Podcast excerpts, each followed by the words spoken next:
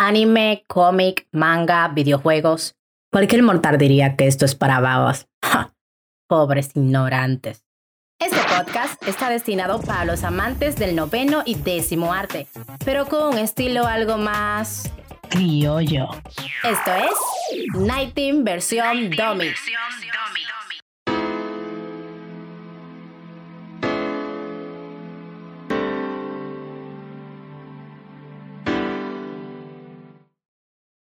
Hola. Oh.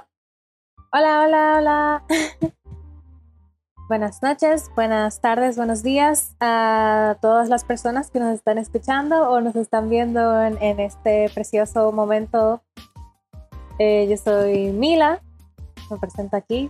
Estoy siendo la, la que anuncia nuestro podcast el día de hoy, a diferencia de otros episodios, que era Luigi, pero un poco de cambio, right?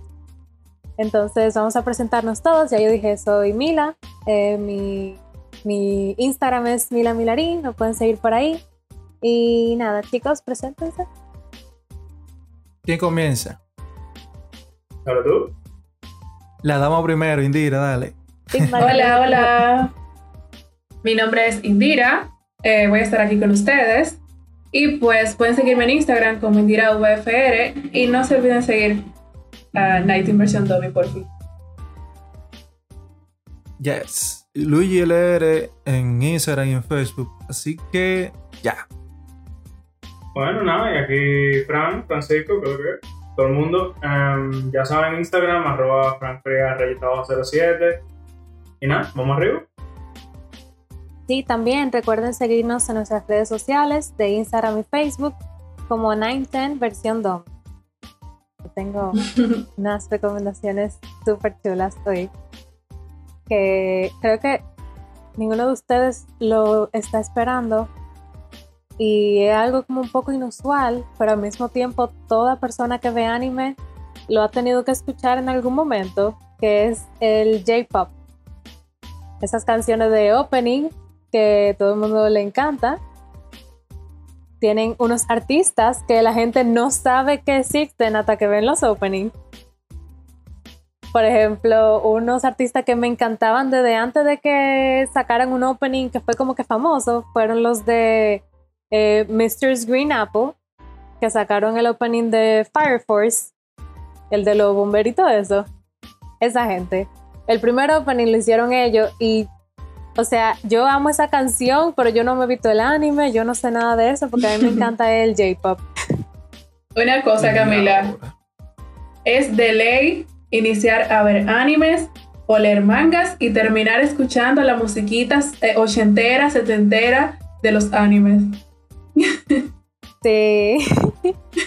¿Y cómo es posible que, tú agarraste y comenzaste a escuchar la, la, canción primero que ver el anime? ¿En serio? O sea, si tú inicias a ver anime, vas a terminar escuchándote las canciones obligatoriamente. Se supone. Sí, ¿no? Y también las personas apasionadas por el J-pop, el Japanese pop, conocen a los artistas y después se dan cuenta, ah, mira, esta canción es de un opening. A mí me pasó el otro día que yo estaba escuchando una canción de un artista japonés que me gusta y el, el primo de mi novio me dijo, ah, esa canción es de Boruto. Y yo, qué? Y en mi vida he visto Boruto y yo no sabía que esa canción era de Boruto y yo la escucho porque me gusta el artista y ya.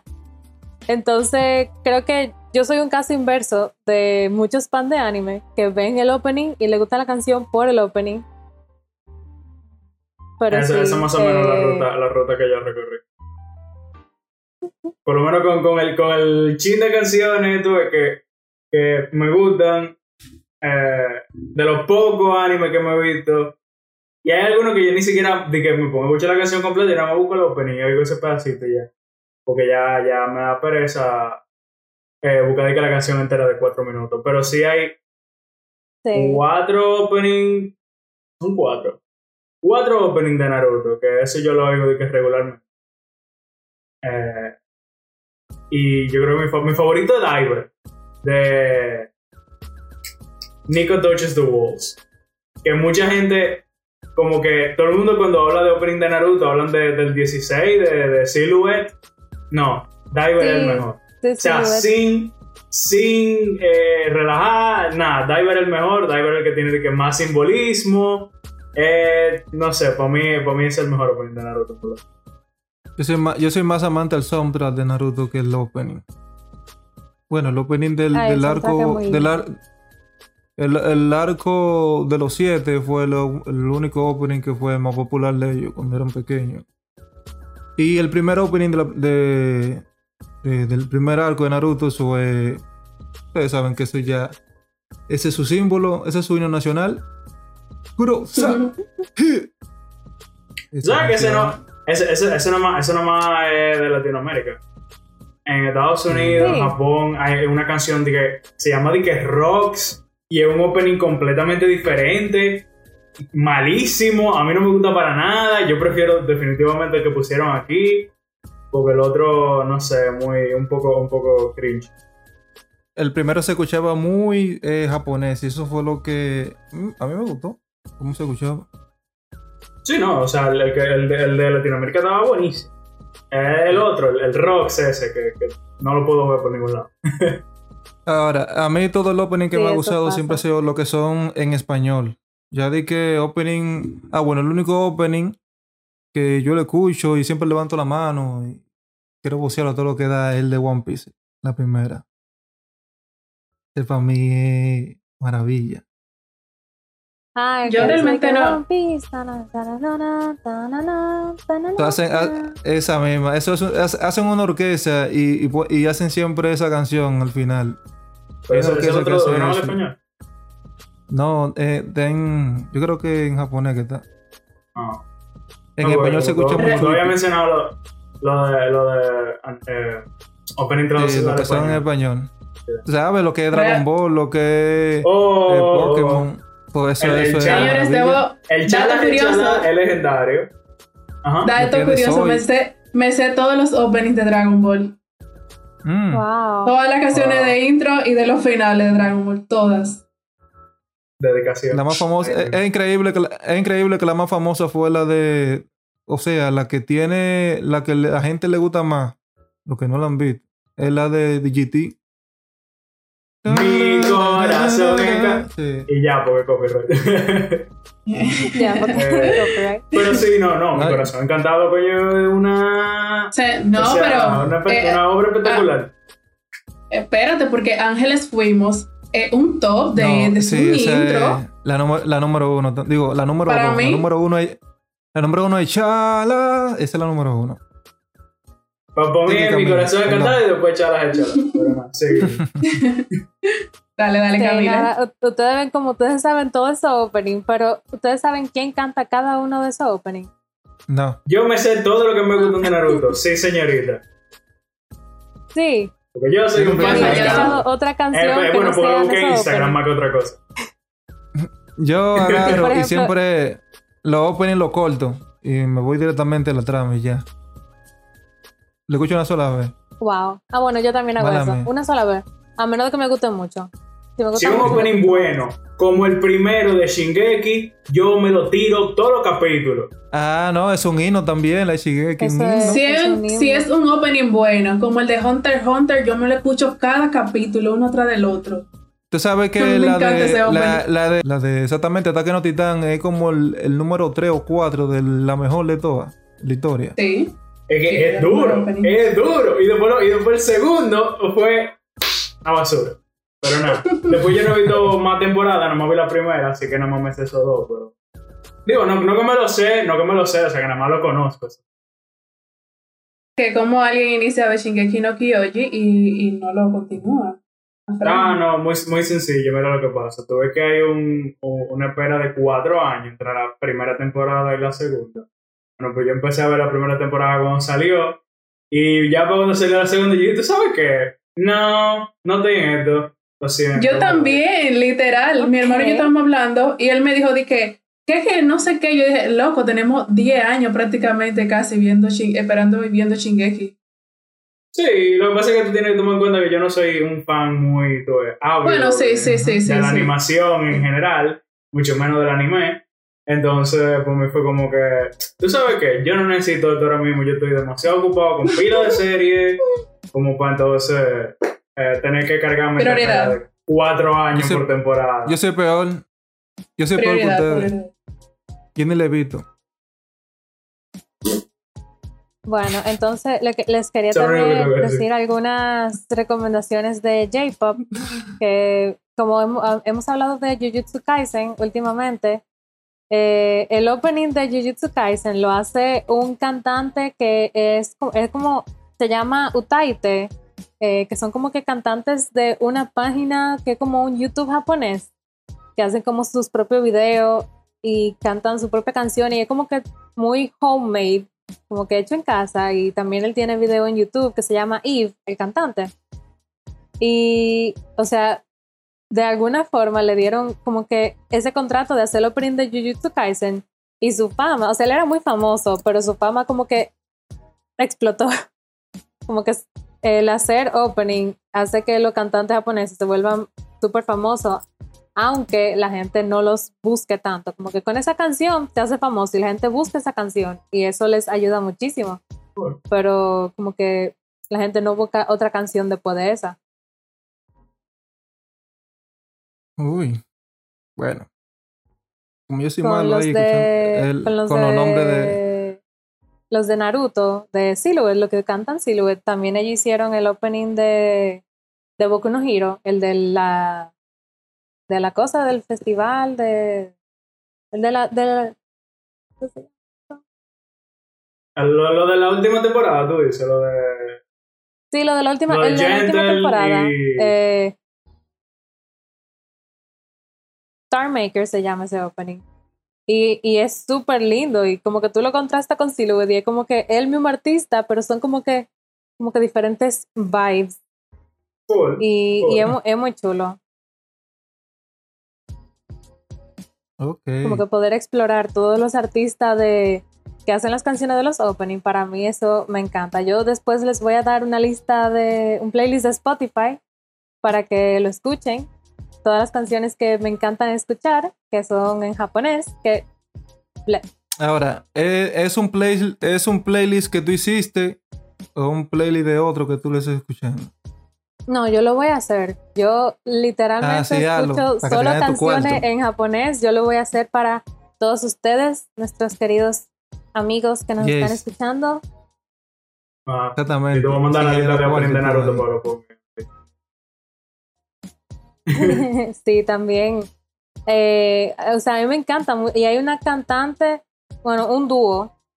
Hay dos dúos que me gustan, que es uno que se llama Yoasobi, que es un dúo de un productor y una cantante que salieron apenas en 2019 y ya son súper Ujú. famosos. Tienen hasta canciones que la usan como canciones de TikTok.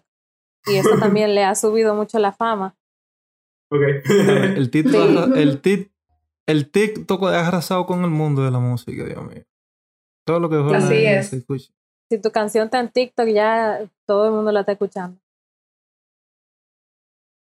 No, pues. Entonces, ¿recomiendo alguna canción ahí para finalizar? Oh. Eh, de otro dúo que me gusta mucho que se llama Yorushika también. Ese les recomiendo. Ok, voy a hablar muchas canciones en japonés porque todas están en japonés. Pero de Yorushika eh, les recomiendo Ite. Esa, ese, ese dúo de artistas hicieron la canción de, de una película que se llama Amor de Gata. No sé si la han visto, pero eh, hicieron la canción de eso de Eve, de, del que les dije que hizo el, el opening de Jujutsu Kaisen, les recomiendo.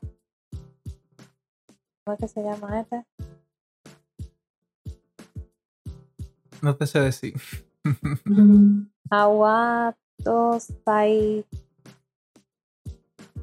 Bueno, vi- miren a Eve. Ok, Eh, otra recomendación de Peggy's es de una banda muy chula que también hace canciones de Boruto. Les recomiendo Baby. Y de. ¿Qué más? De Mrs. Green Apple. Les recomiendo On My Mind. Mrs. Green Apple hicieron el opening de eh, Fire Force. Nada, ahí están mis recomendaciones de canciones que les pueden gustar mucho. Nosotros les recomendamos lo que somos ya ignorantes, que solamente escuchamos lo que aparece. Lo que es la opinión de Haikyuu, esa es muy buena, es la de voleibol. El opening de Ay, Dragon sí, Ball Z. Spy- eh, Spire es uno de los artistas que, que hace eso, que también me encanta. The Spy Ujú. Air, Le- artista de Haikyuu, Beautiful Days. Esa es una canción súper buena también. Sí. Dragon Ball Z, escuchen la, la de la de Chala, échala, esa es muy buena. Sí, no me sé el artista de Dragon Ball. Sí, ni yo tampoco, pero yo sé que escuchen la que se pronuncia. Yo sí. Escuchen también la de, de Pokémon, que eso es lo mejor. La de Soy, que eso es lo mejor. Emma, yo creo que la canción, la canción de Soy parece hasta cristiana.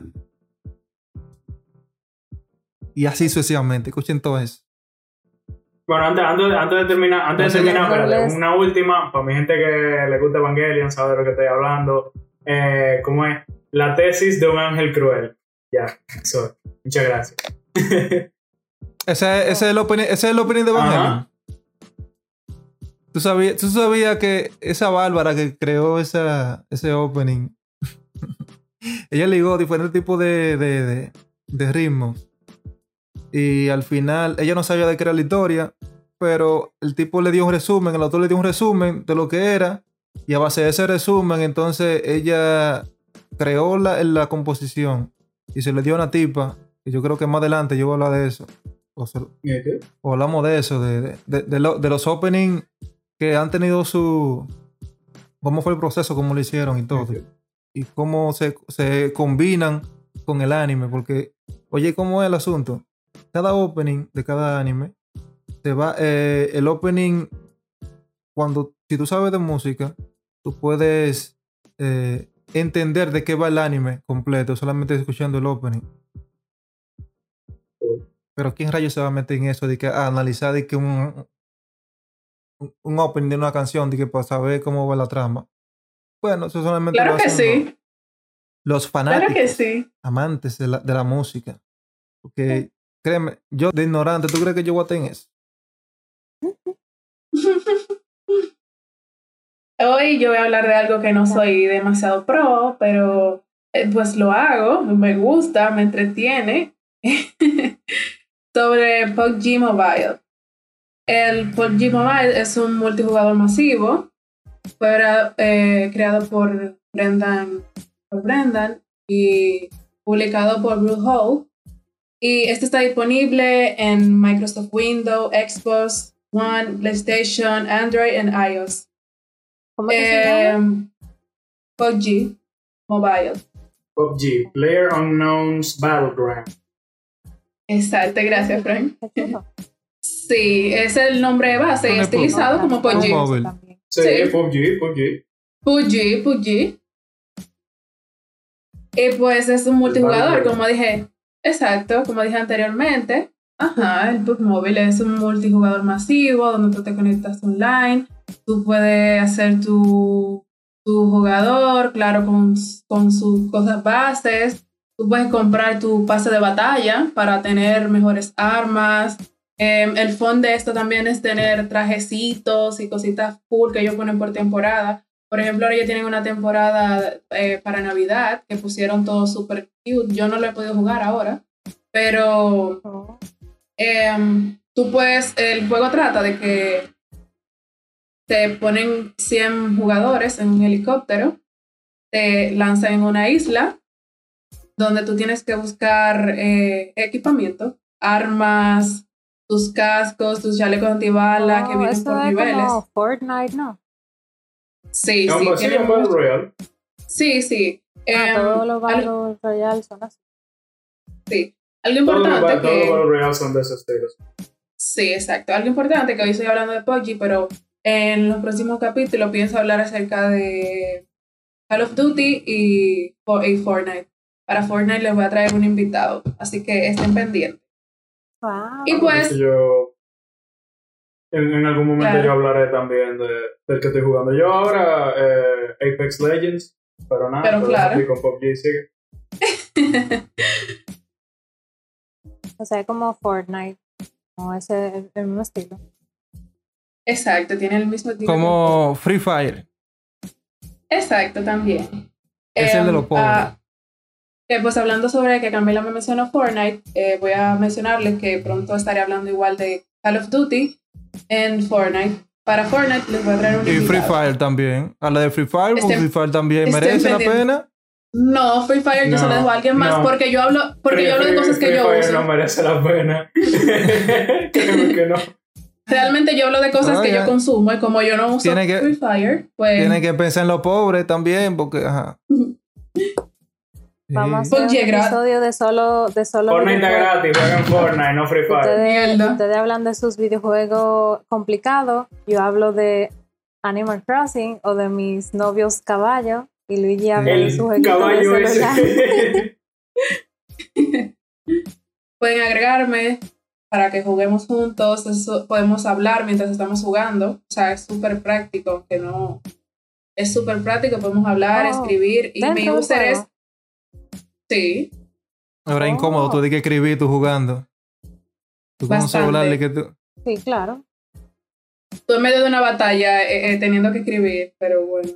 Ya. Eh, pero tiene el sistema tiene el sistema de audio súper bien, que puede hablar normal. No Tiene que usar. Discord ni nada. Y pues a mí me a agréguenme, cada rato, pero. agréguenme para que juguemos juntos. Mi nombre de para jugar es en todos los lados el Lolin 16. Es una larga historia. Tenemos tiempo, cuéntanos. Ah, pues pues mi sobrino no sabía decir mi nombre y, y me puso Lolin. ¿Vale? ¿Sucede? Sí. Sí, bien. Eh, tengo un videito, tengo un videito por ahí, Luigi, por favor. Para los que nos están viendo en YouTube, pero para los que nos están solo escuchando, el video es súper corto y es mostrando como que el inicio del juego. La modalidad del juego. Un proceso de un minuto, señores. Están viendo el video, ¿verdad? ¿Están viendo el video? Sí. Pues cada cierto tiempo hay que realizar sus respectivas actualizaciones, descargar mapas nuevos, porque yo actualizo los mapas. Ay, qué lindo se ve. Y esa es la temporada de Navidad. Exacto. Qué bueno que no había ni- iniciado, porque así pude grabar esa parte.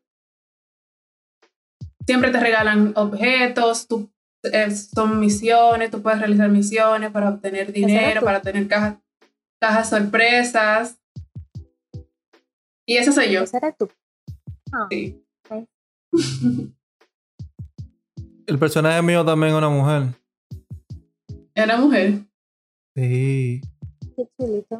Ah, bueno, miren a los que están viendo, pueden ver el, el username ahí de Loli16. Loli 16, sí. Ya saben. Pero está muy cool. No, se ve Está bien muy cool, en verdad. Y la ponía Sí, siempre yo, su- en bikini la ponía yo siempre. y es súper fácil de usar. Aquí estaba mostrando la- el, el área de... Siempre bikini, nunca di que, Nunca hombre. O sea, yo sé, que, yo, sé que tú, yo sé que tú buscas la armadura en el campo, pero es un poco contraintuitivo. Es un juego en el que tú tienes que buscar armadura y protegerte de los disparos y básicamente sobrevivir en pelea de, de- con armas de fuego. Bueno, y un que chaleco. la me da. nada más en bikini. Un chaleco agarre y ya. Y pues aquí se gana, obvio. Tiran los 100, los 100 participantes. Tú puedes formar equipo de dos, puedes formar equipo Wow, de cuatro. Sí, puedes formar equipo de cuatro. Y tú ganas quedando, o sea, siendo el último que mate el equipo que queda, el equipo contrario. El último equipo, literal. Y es por, es por zona, mientras me- menos personas quedan o ellos tienen un tiempo límite, donde van reduciendo la zona y las personas van quedando como que más juntitas para que así sea más fácil encontrarse uno con otro y pues denle, denle. PUBG Siempre- es súper entretenido, uno puede Siempre me hablar degra- y- Siempre me desgranaban Siempre. cuando yo estaba ya en el, en el segundo ya. Cuando estaba, yo era do- cuando éramos dos, nunca pude ganar. Ah, que tiene, que, Sí. bu- tiene que buscar a alguien que te carree, papá. El secreto para ganar los Battle Royale, encontrar a alguien que te en carree. verdad, en verdad, Lo, lo peor es Sí, jugar con un solo chiquito, señores. Yo juego con un amigo mío. Yo juego Uno hace su Apex, team. Y él me carrea hacia la victoria. No, con otra gente sí yo ganaba, porque el tipo era que le ganaba. Yo agarraba y le, le cubría. Normal. Y pues, y pues para terminar, aquí hay eh, varios tipos de juego también, no es solo el área donde tú vas y te lanzan del helicóptero. Hay juegos rápidos donde la partida duran menos, porque esa partida duran, eh, pueden durar hasta 30 minutos una sola partida. Y pues hay partidas rápidas, súper rápidas, por eliminación de equipo, donde son 4 y 4. El ala Call of Duty. Uy, bien ahí. Entonces, señores, jueguen su put móvil. Ya yo me salté de jugar eso, yo no juego eso. Sí, lo mío es por vaina. Si yo veo que estoy medio. Eh, Si te va mal, lo deja. Me dio para jugar. Si ya yo veo que me está yendo mal en el juego, yo digo, muchacho, bye bye. Ay, no. Tú sí te rindes fácil. Tienes que ponerte a entrenar por volverte bueno. papá. ¿Tú Claro. sabes, tú sabes- claro, tú claro. sabes- tú sabes cuál era que yo jugaba mucho? El de Model, Com- Modern Combat 5. Es así. Tenía también un multijugador ahí que jugaban entre, entre todo el mundazo y siempre me mataban con un cuchillo. Era. Diablo, No, yo soy, yo soy al contrario, yo digo, pero ¿cómo me van a matar tan rápido? Yo tengo que resolver esto y yo tengo que jugar mejor. Pero no, el- el- lo que me gusta a mí de, de, de Modern Combat era que había una historia y tú podías jugar offline. Digo, era siempre era con internet, pero tú sabes, en sentido de que tenía su historia, tú jugabas en campaña y tú veías la historia como era, tú respondías, te- un videojuego. No La mayoría de como- los, no como- la mayoría de los Battle Royale tienen, tienen como que algún tipo de historia, pero generalmente más como que contada a través de como evento importante dentro de dentro del mapa. Por ejemplo, en Sí, Fortnite, todos- en Fortnite lo que tienen es mucho que eh, o sea, tienen un evento preprogramado que ellos lo anuncian con tiempo, tan, tal día, tal hora va a haber un evento en tal parte del mapa. Entonces, esa parte del mapa después queda afectada y ya cuando tú entras a jugar después del evento, tú ves que, por ejemplo, esa parte del mapa ya no existe o, hay un hoyo grandísimo o está Galactus. Sí, el mismo Galactus de Marvel viendo eh, el, Lo que pasó ahora. eh, en el horizonte, etcétera, etcétera. Wow, Hablando qué Hablando de eso, intenso. Hablando, Sí. hablando de eso, eh, Francisco, tú has jugado uno llamado Overwatch, ¿verdad? Yo no he jugado Overwatch, no. Pero eh, Eh, Over- algo Overwatch parecido. es un poco diferente. No, no, no, Overwatch no es. No, no tiene una historia. Creo que ponen un. Ah, yo no sé, en verdad, yo no me he metido mucho en ese juego, no es realmente mi tipo de juego. Y tengo una amiga que lo juega, que lo jugaba antes, pero eh, nunca fue realmente mi tipo de juego. Así que nunca Ok. me metí mucho.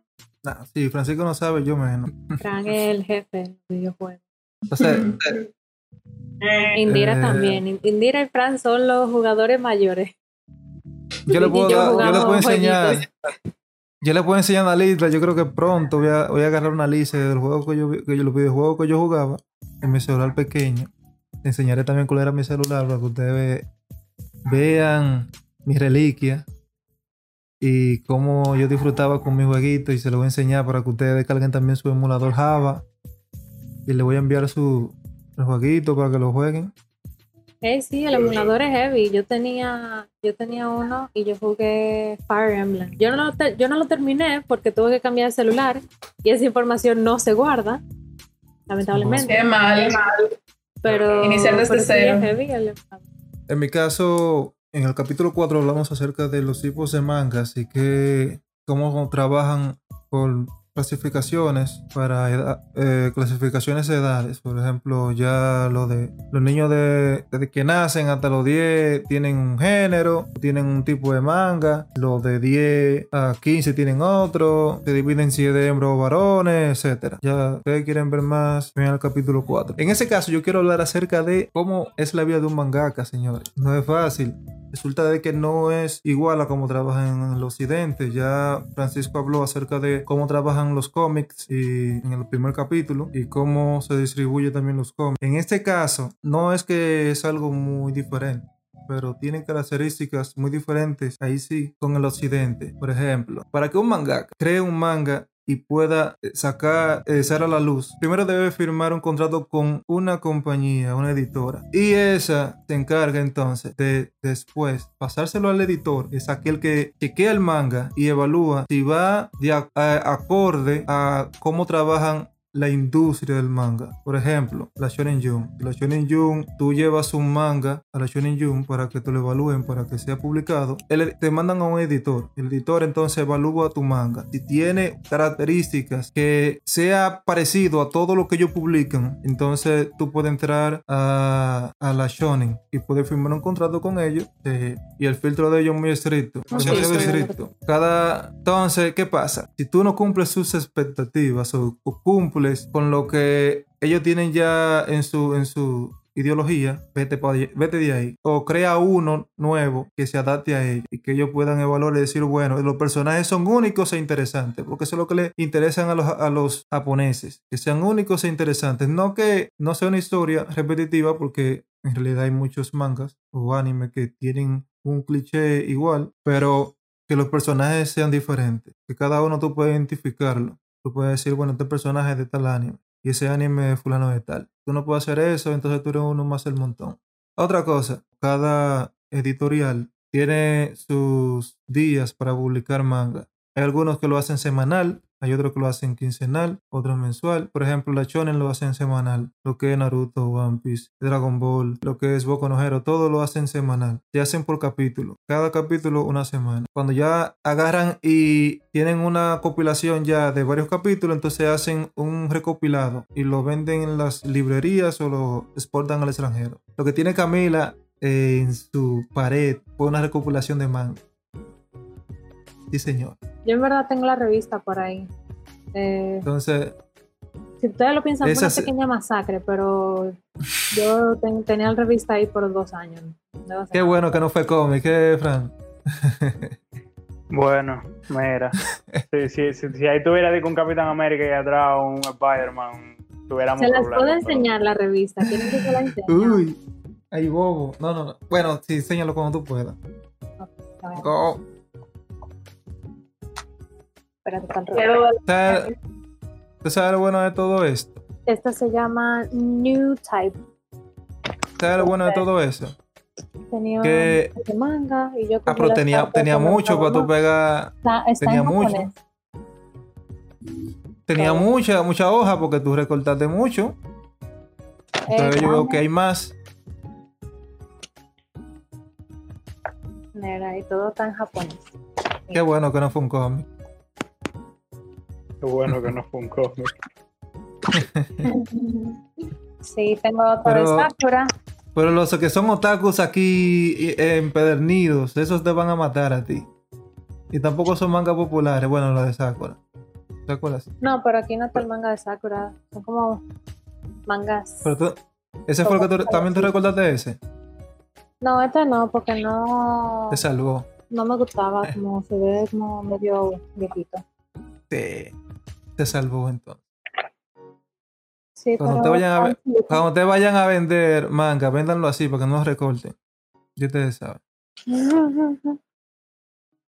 Entonces, como Eh, decía, Fue por el aesthetic. Traía pósters también, o sea, esto fue diseñado para ser recortado. oh, ah, bueno. Resuelvan ustedes.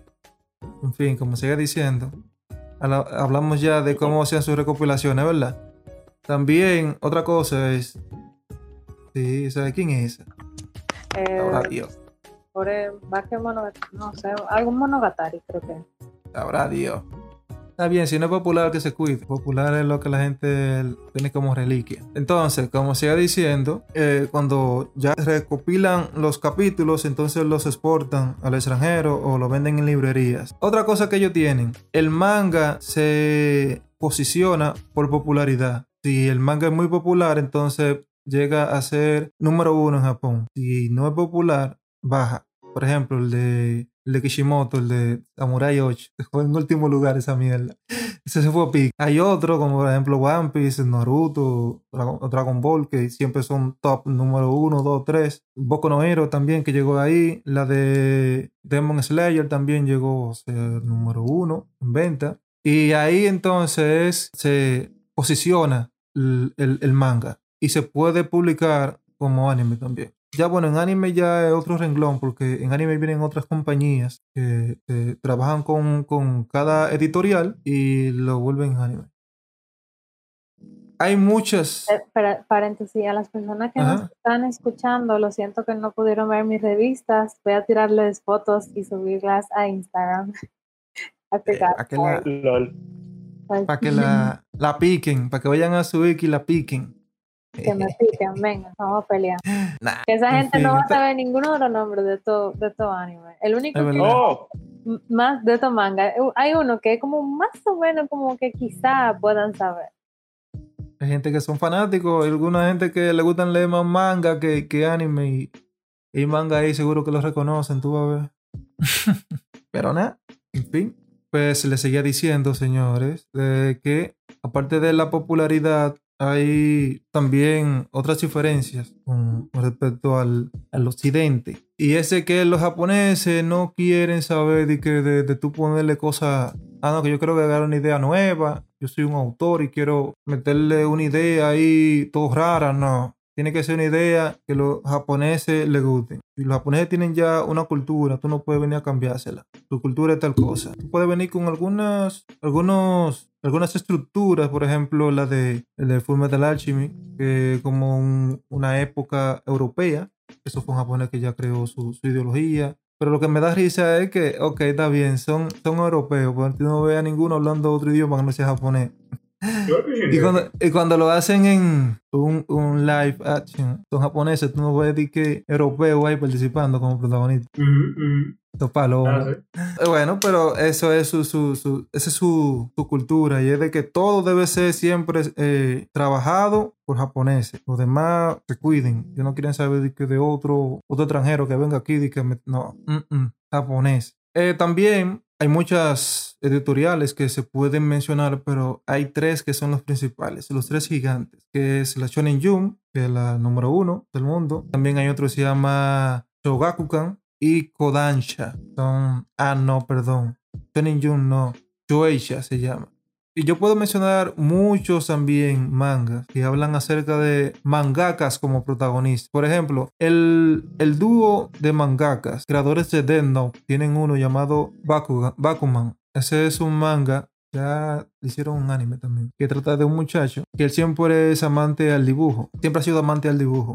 Entonces, ¿qué pasa? Su tío fue un mangaka que pudo eh, ascender y hacer que le publicaran un manga. El manga era de comedia y era como de un superhéroe y todo eso. ¿Qué pasa? Él la pegó ahí, el, el tío. Comenzó a trabajar y a trabajar para, para- poder publicar cada semana eh, su, su- capítulo, cada capítulo, porque lo logró. Entonces, como el, el- el- el anime es de, de la Shonen Jump, ellos ponen de que, que él trabaja para la Shonen Jump también, dando popularidad a su, a su revista. Entonces, ¿qué pasa? Duró 10 años, o yo creo que 10 años fue que duró así, trabajando ahí, pero él nunca pudo subir de nivel su manga comenzó a decaer y, le llamaban a él jugador. Significa de que cada mangaka la pega y puede ser publicado en una revista, le llaman jugador. Ahora, si tú sigues publicando y siendo más popular el manga, se te convierte en un verdadero mangaka. Entonces, de miles y miles de mangakas que hay, algunos 2%, 3%, máximo 5% de lo que le gustan hacer mangas pueden ser reconocidos y publicados en revistas. Qué estrictos son esos animales, diablo.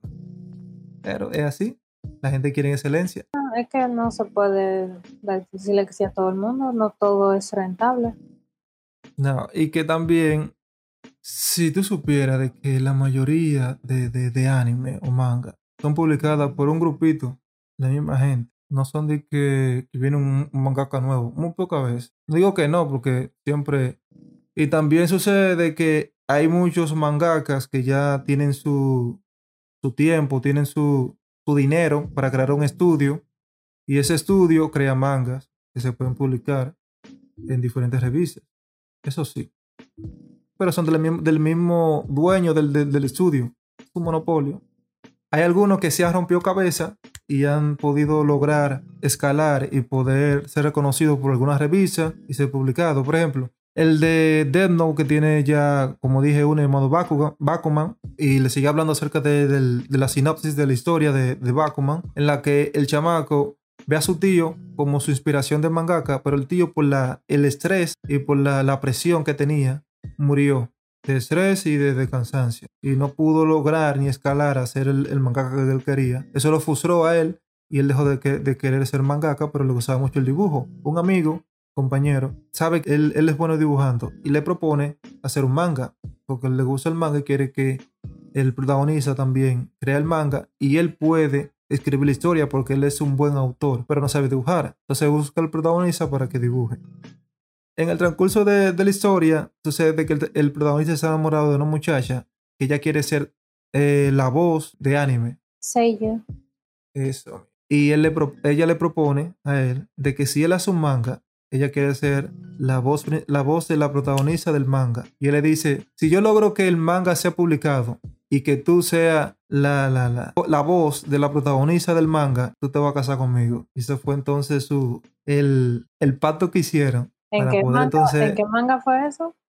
Se llama Bakuman. Entonces, ¿qué pasa? Él se motiva y comienza su mundo de, de- de- de la creación de un manga para poder ser publicado. El segundo manga que quería hablar era acerca de, se llama Hitman, también publicado por Kodansha. El protagonista de ese manga es una persona que se graduó de la universidad y quiso entrar a la, la a la editora Kodansha y él fue a entrevistarse para poder conseguir el trabajo. ¿Qué pasa? Cuando él es en la lista de los entrevistados, él ve que se le cae un- una hoja con viñetas dibujadas a una muchacha y él va y la recoge y la ve y la lee. Él dice, wow, este manga es interesante. La muchacha la ve y le quita la hoja y le pelea diciendo, tú no tienes que ver lo que se cae, tú lo que tienes que recogerlo y dárselo a la persona que se le cayó. No tienes que venir a leerla. Y le pelea al muchacho. ¿Qué pasa? Ella se desaparece. Ella él no sabe más de ella. Él consigue el trabajo en la editorial Kodansha y como novato, al fin, él trabaja como editor. Él es la persona que, se- que trata de, de evaluar los mangas que vienen de nuevos aspirantes mangaka y poder entonces evaluar si el manga se adapta al- a la editorial o si es bueno, interesante y que puede ser publicado. Hay cinco tigres que son los cinco editores más fuertes de la editorial. Que ellos, ellos siempre tratan de, de evaluar a cada persona por el número de tomos que se vendió. Y se vendieron tantos millones de, de- de- tomos de cada manga que el, el- el- el editor pudo trabajar, es el número uno ya. Entonces, él no es nadie, no ha vendido ningún, ninguna revista, no ha, visto, no ha tenido un mangaka que él pueda trabajarlo. Entonces, él, lo tienen a él como un, un cero a la izquierda. Pero resulta de que llama a una, una muchacha que quiere ser mangaka y quiere que un editor le vea su trabajo para poder ser publicado en, esa en ese editorial. Entonces él hace una cita. Resulta de que era la misma muchacha que vio el, el manga la vez que la que se le cayó la hoja, entonces es la misma muchacha. Él ve el dibujo le dice que el dibujo es interesante, que quiere publicarlo. Él quiere publicarlo. Cuando él lleva la revista o lleva el manga al, al, al encargado de él, dice, eso no sirve, editoria. Editoria no se va a vender. Yo no quiero que Editoria sea, eh, sea publicado aquí. Así que dile a la muchacha que esa mierda, que la vuelva a hacer mejor. O que, se vaya, o que vaya a otra editorial a buscar trabajo. Él le dice, la historia es interesante. Yo quiero que se publique aquí. Es más, yo voy a hacer que la muchacha sea la mejor mangaka de Japón. La historia trata entonces de él hacer todo lo posible de que esa historia tan chuipi que él encuentra interesante sea la mejor historia, porque es una historia como romántica, y pueda superar todos los mangas que existen en Japón. Supiste que eso es un cachú y una- un lío del diablo. Entonces la historia trata de eso. Y vean la señores, se llama Hitman, el, la segunda, el segundo manga que yo le recomiendo. Y el primero se llama Bakuman, que es acerca del muchacho que se enamora de la muchacha y quiere que ellos se casen y cumplen su sueño. Hoy empezando, primero lo primero yo quisiera pedirle perdón a, a, a todos los que vieron nuestro capítulo especial con nuestro invitado Yanni, hablando sobre CD Projekt Red eh, y Cyberpunk 2077, en especial porque nosotros contribuimos a la cultura de overhype que tenía el juego. Yo personalmente fui culpable de antes de que saliera el juego proclamar que iba a ser juego del año. Eh, Sí. sí, ahora Cyberpunk salió y evidentemente el juego tiene muchos problemas, pero no solamente problemas técnicos, sino que lo que el público le, ha llamado más la atención a, a CD Projekt Red es el hecho ellos han prometido muchas cosas a través de los años. Es un juego que el primer teaser trailer salió creo que en 2012, 2013. Entonces es un juego que tiene, tiene como 8 años de desarrollo. En, eh, tiene 4 o 5 años de desarrollo activo desde que terminaron la última expansión de The Witcher 3 en 2016. Es decir, un juego que tiene muchos años eh, ya de camino, la gente esperaba ciertas cosas que CD Projekt Red había prometido y que no han cumplido. ¿Qué sucede? Para empezar, lo más importante o lo, lo que la gente más tiene un problema es el hecho de que CD Projekt Red vendió Cyberpunk como un RPG. ¿Y qué sucede? Con un RPG tú tienes eh, con un RPG fuerte, claro, tú tienes la posibilidad de hacer tu personaje como tú quieras. Tú puedes ponerle puntos de atributo a tus personajes, tú puedes crear una personalidad para tu personaje. Eh, o sea, las posibilidades son ilimitadas. ¿Qué sucede? Con Cyberpunk tú puedes eh, customizar la apariencia de tu personaje, Tú le puedes poner un background, pero el background en verdad no importa mucho porque él se va a portar de, igual manera en cualquiera de los backgrounds que, uno elija. Mm, los puntos de atributo en verdad no sirven mucho más allá de, de estadísticas pasivas, vamos a decir. Por ejemplo, si yo quiero poner un punto en algo que me ayude con arma de fuego, no va a ser algo que de verdad me va a ayudar o, que va a ser algo nuevo que yo voy a tener con las armas de fuego, sino que como que, ah, ahora tú haces 10% más daño con una pistola. Y eso la gente está teniendo mucho problema con eso. Y bueno, en, Reddit hay muchísimos eh, hilos con varias promesas incumplidas por parte de CD Projekt Red. Claro, de, su parte ha habido una clara eh, malinformación al, al, público. Hasta cierto punto incluso han llegado hasta mentir, porque realmente Cyberpunk no se siente como un RPG, se siente más como un shooter en primera persona normal, con elementos de loot, como, se siente más parecido a Borderlands que a lo que se debería parecer para los que conocen Borderlands. Wow, pero y, ¿qué están ellos entonces? Ellos, o sea, a todas esas quejas, ellos se han quedado callados o, han dicho, no, es que no era así como lo habíamos dicho. ¿Qué, ¿Qué, pasa? Bueno, eh, a, a, eso particularmente ellos se han quedado relativamente callados, no han hablado mucho de eso. ¿Qué sucede? El juego también está teniendo muchos problemas técnicos. El juego lo lanzaron sin haberlo terminado. Y ahora yo, un poquito más adelante, voy a entrar en por qué eso no es solamente, solamente culpa de CD Projekt Red. Ojo, dije solamente, porque aunque sí es culpa de ellos, también el público juega una parte en eso. Pero ellos lanzaron ese juego sin terminar. El juego tiene muchos bugs, tiene muchos glitches, o sea, no voy a decir que es injugable, porque realmente no es injugable, uno lo puede jugar, uno puede divertirse. Personalmente yo me estoy divirtiendo bastante con el juego, pero pero sí, eh, se nota que fue un juego sin terminar. A ese juego le quedaba probablemente todavía otro año más en desarrollo.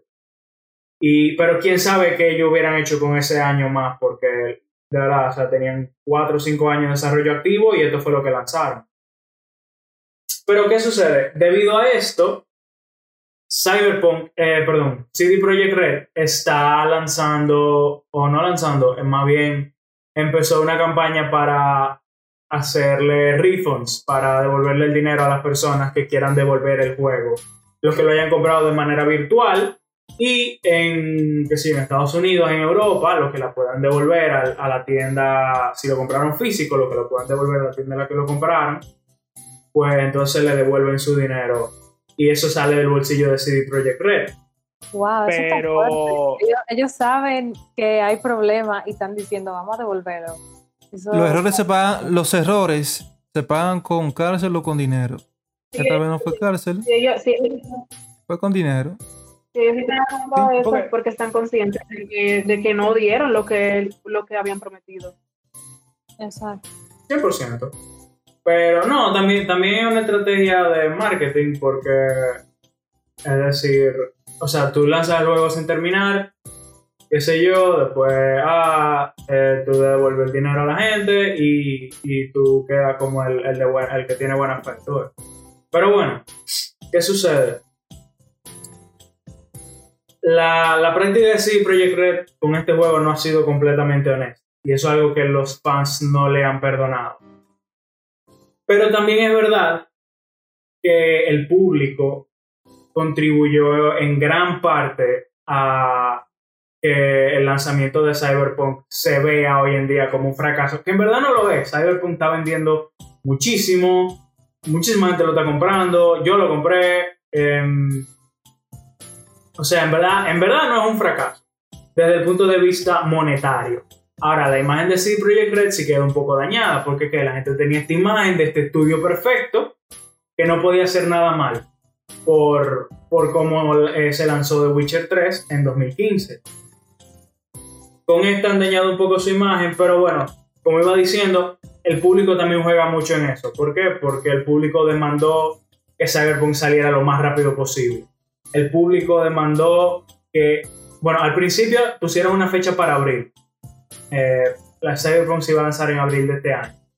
Cuando empezaron los, eh, los cierres por eh, COVID-19, eh, la movieron entonces para noviembre.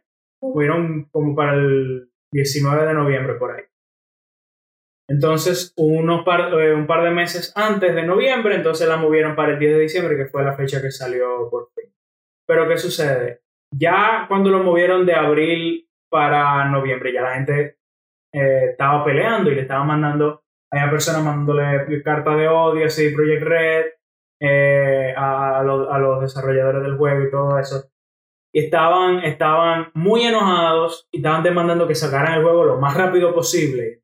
Lo movieron de noviembre para diciembre, eh, siguió más discurso, más qué sé yo, que lo tienen que sacar ahora, porque bla, bla. Entonces, eso le pone presión.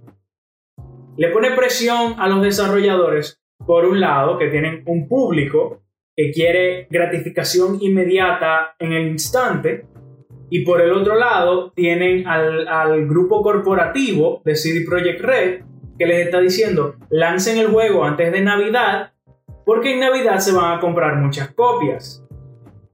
Entonces los desarrolladores están, vamos a decir, eh, siendo aplastados por dos paredes y por eso terminan lanzando un... eh, en, en, en, en CD Projekt Red hicieron algo que se llama, en la industria de videojuegos se llama crunching.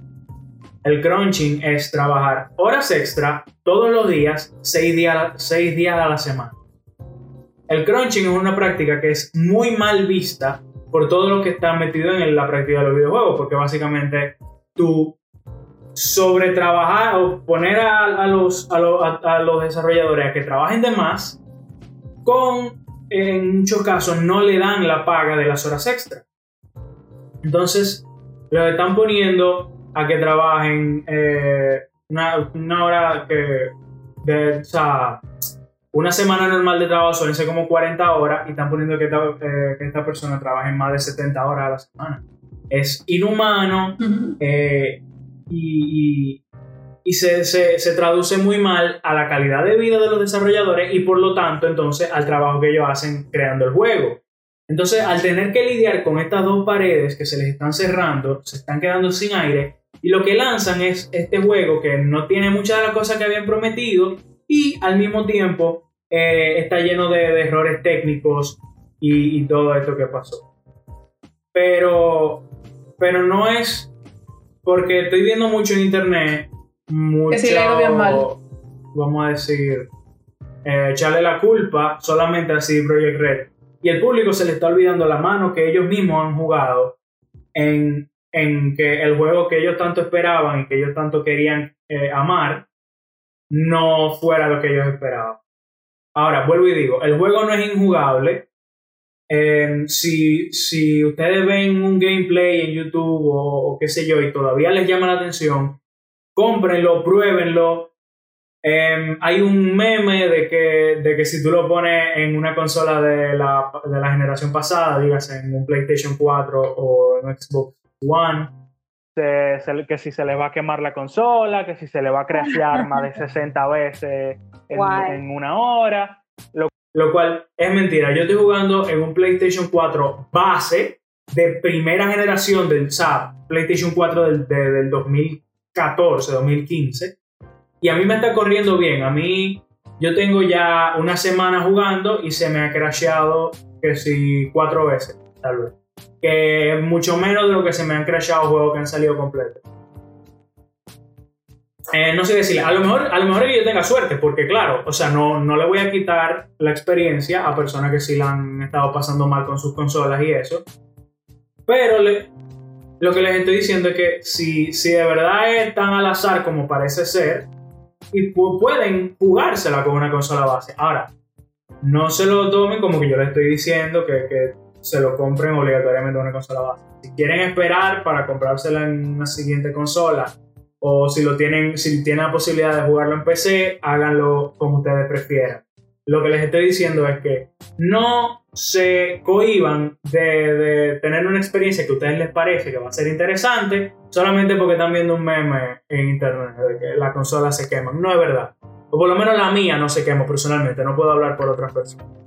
Pero nada, em, en, en definitiva yo me estoy disfrutando mucho del juego, estoy disfrutando mucho de, de las opciones de diálogo, aunque hay gente que dice que, que son un tanto, que se sienten un tanto vacías, que no tienen muchas consecuencias.